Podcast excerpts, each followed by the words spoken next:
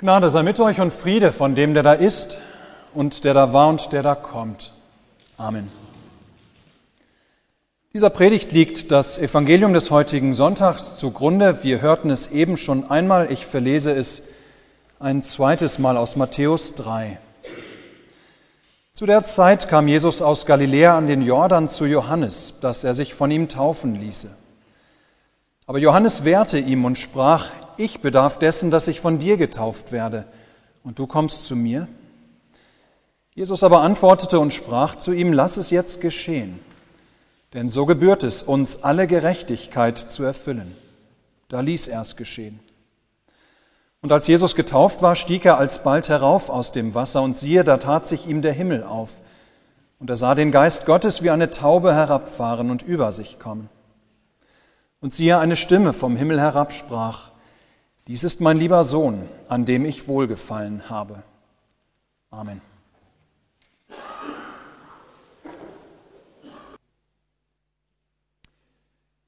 Liebe Gemeinde in Pretoria, der exekutierenden Hauptstadt von Südafrika, wo ich als Student mit meinen Eltern wohnte, dort wurde damals in unserem Stadtteil ein neues Einkaufszentrum gebaut.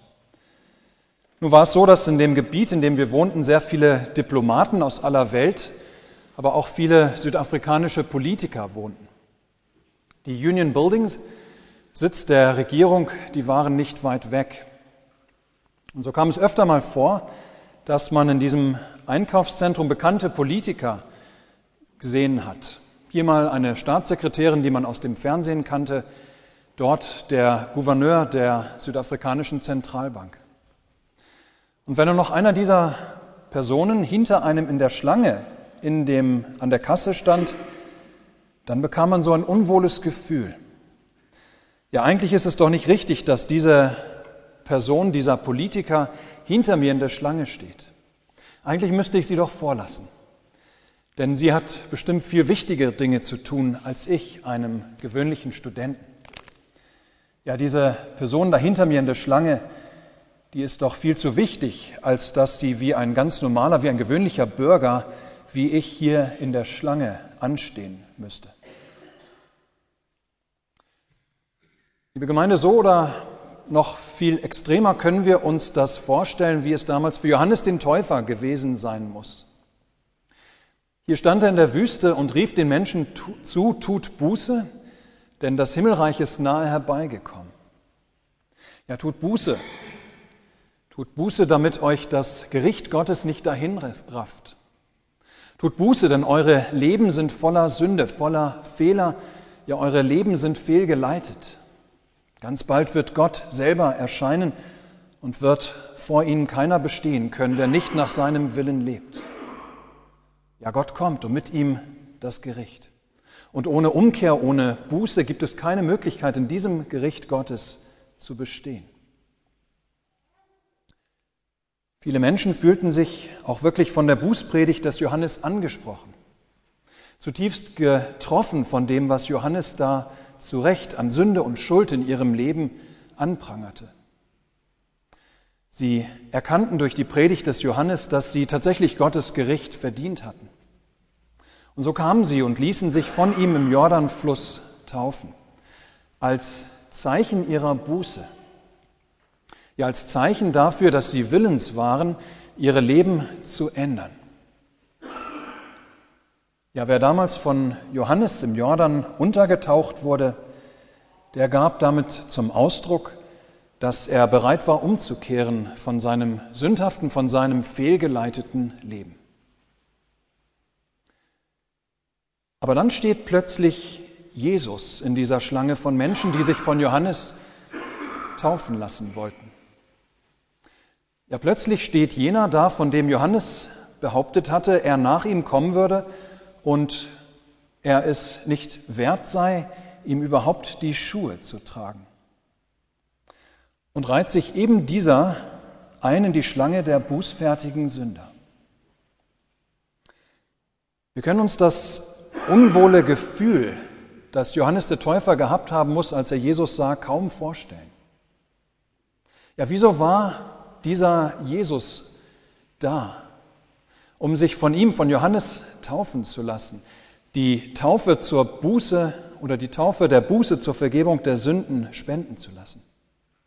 Die Taufe, mit der Sünder ihre Schuld vor Gott eingestehen konnten und ihre Bereitwilligkeit zur Umkehr zum Ausdruck bringen konnten. Ja, Jesus kommt, um sich von Johannes taufen zu lassen. Das ist doch total überflüssig, oder? Das erscheint doch völlig unsinnig zu sein. Diese Taufe des Täufers, die braucht Jesus doch überhaupt gar nicht für sich.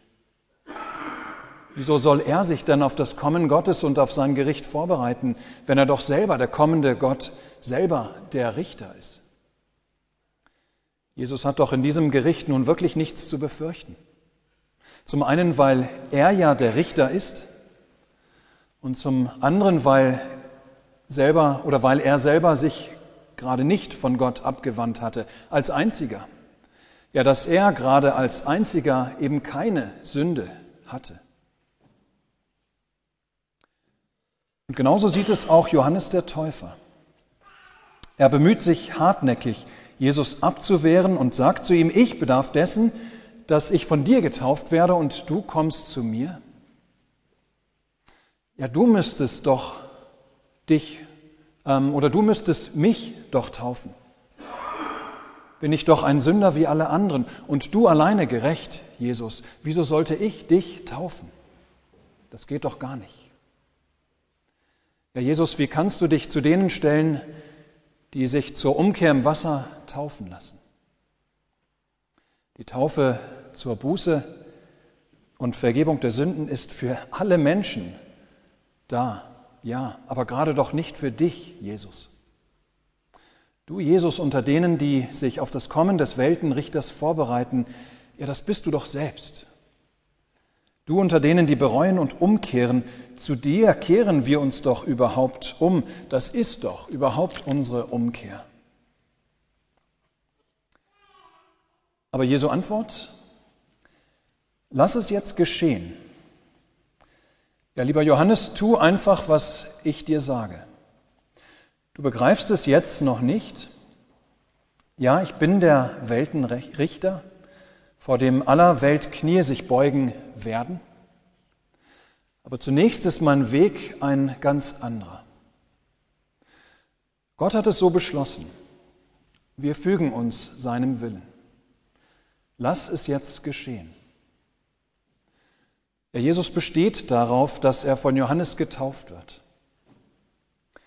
Damit sagt er gerade nicht, dass er nicht der Kommende ist, den Johannes angekündigt hatte, aber er macht deutlich, wie er kommt, wie er sein Gericht vollzieht, sodass Rettung aus diesem Gericht möglich wird. Und so kommt er nämlich, dass er sich selbst ganz auf die Seite der Sünder stellt. So kommt er, dass er von ihnen nicht mehr zu unterscheiden ist.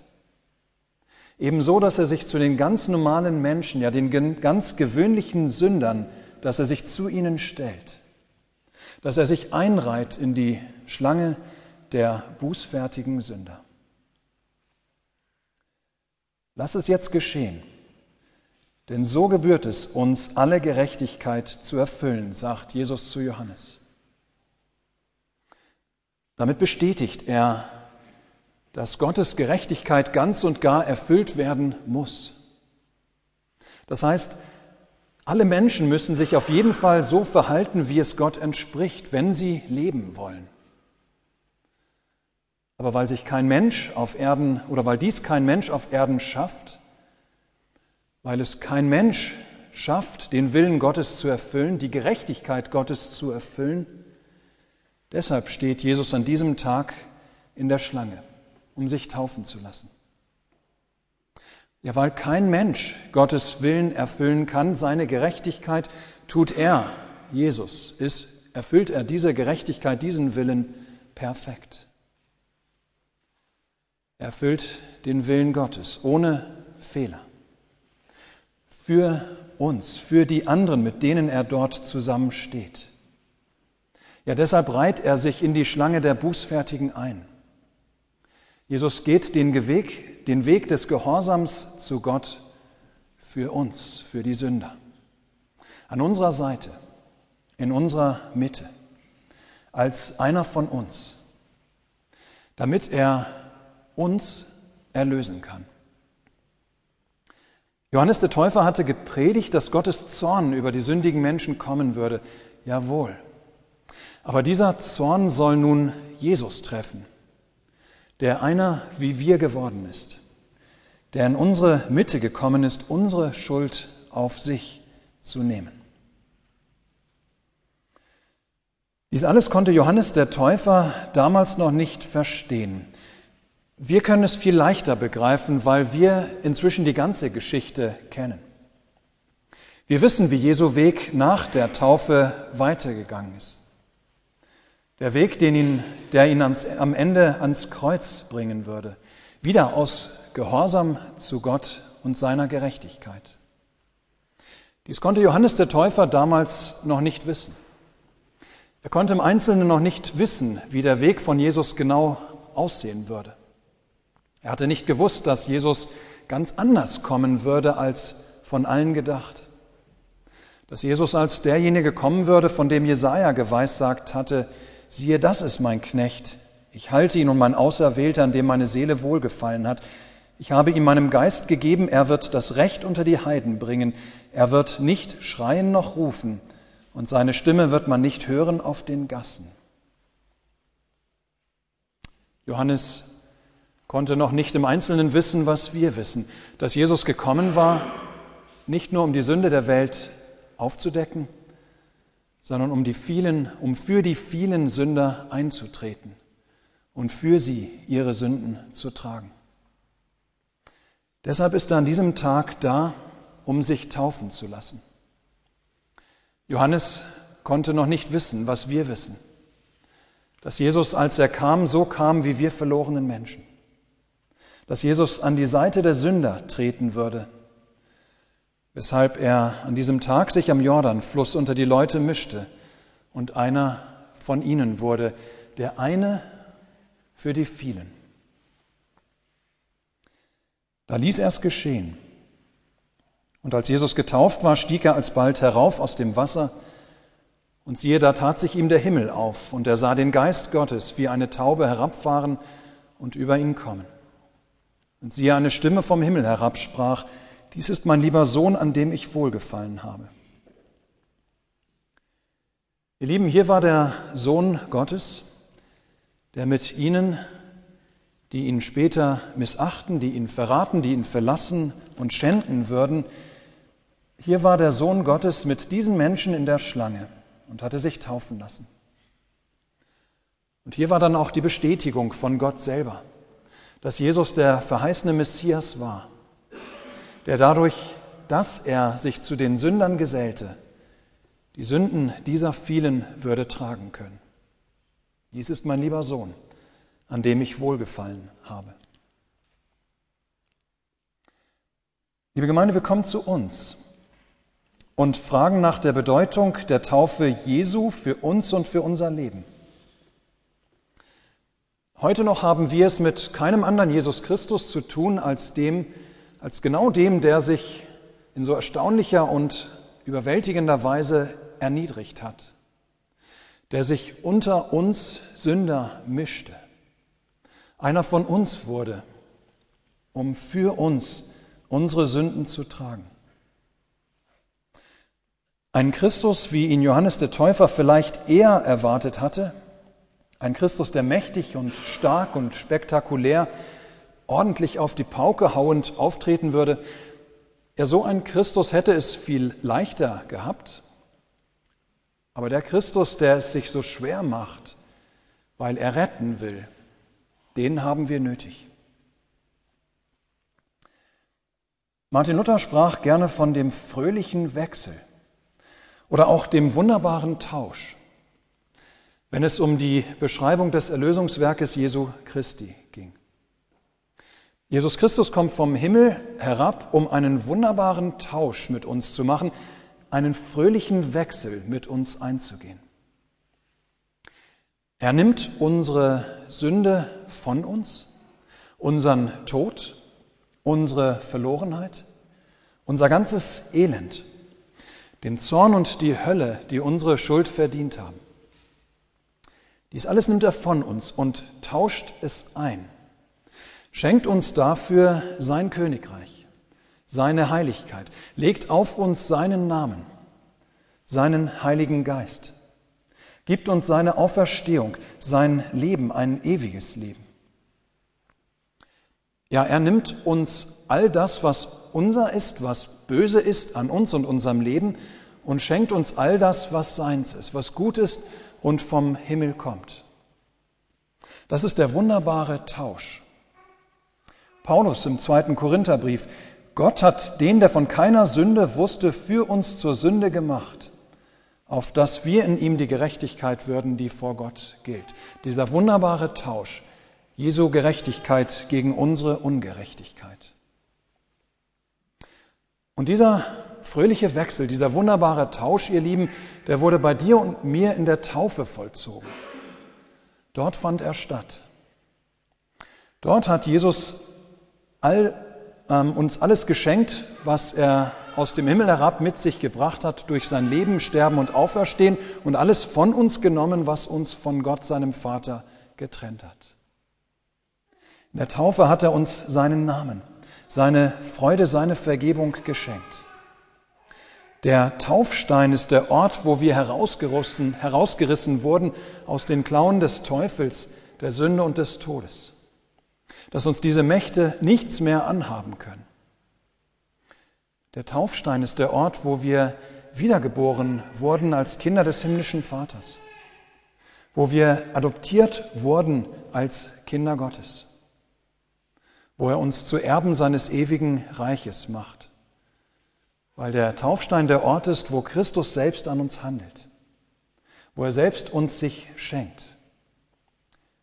Und zwar, weil er seinem Vater bis zum Tode am Kreuz gehorsam war, hat er die Gerechtigkeit erfüllt, mit der er uns nun beschenken kann.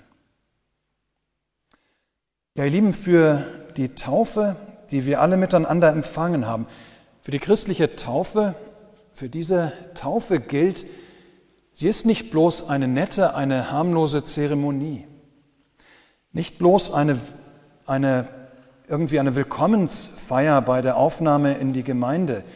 Sie ist nicht einfach nur ein Zeichen unserer Buße, unserer Umkehr, wie es noch die Taufe des Johannes war. Nein, es geht in, bei unserer Taufe darum, dass dank dessen, was Jesus Christus getan hat, dass alles von uns abgewaschen wird, was uns daran hindern könnte, in Gottes kommendem Gericht zu bestehen. Ja, gerettet worden sind wir in der Taufe. Gerettet worden ist ein jeder von uns an dem Tag, als über unserem Kopf das Taufwasser floss. Weil uns da Christi Gerechtigkeit geschenkt wurde, eine vollkommene Gerechtigkeit, mit der allein man vor Gott bestehen kann, weil dort es zu diesem wunderbaren Wechsel kam, wo unsere Ungerechtigkeit gegen die Gerechtigkeit Christi getauscht wurde. Für unser aller Taufe gilt deshalb auch das, was Jesus in seiner eigenen Taufe erfuhr. Ja, da hat sich bei uns, auch wenn wir es vielleicht nicht gleich sehen konnten, auch über unserem ähm, Taufstein hat sich der Himmel geöffnet als das Wasser über unseren Kopf rann. Und da hat Gott, der Vater, selber erklärt, dies ist nun nicht mehr nur eines meiner Geschöpfe, sondern nun mein liebes Kind, an dem ich mich freue, das ich unendlich lieb habe. Und der Heilige Geist ist zugleich im Wasser der Taufe zu uns gekommen, hat in uns Wohnung genommen und arbeitet seitdem in uns, die wir getauft sind. Ja, all das steckt in dem scheinbar oft so schlichten Geschehen der Taufe drin. Liebe Gemeinde, an diesem ersten Sonntag nach Epiphanias, wo wir von der Taufe Jesu hören, da lasst uns uns von Herzen freuen über unsere eigene Taufe, die uns gilt, die Christus mit seiner Taufe überhaupt erst möglich gemacht hat als er angetreten ist, alle Gerechtigkeit zu erfüllen. Ja, lasst uns uns von Herzen freuen über unsere Taufe. Die macht, dass einst sich für uns der Himmel einmal endgültig öffnen wird und wir selber mit eigenen Augen sehen werden, dessen Stimme Jesus damals bei seiner Taufe hören durfte und der es dir und mir doch auch heute wieder neu zugesagt hat. Du bist mein liebes Kind, an dem ich wohlgefallen habe. Ja, möge dieses Wort der Verheißung der Taufe euch Frieden und Trost schenken. Amen. Amen.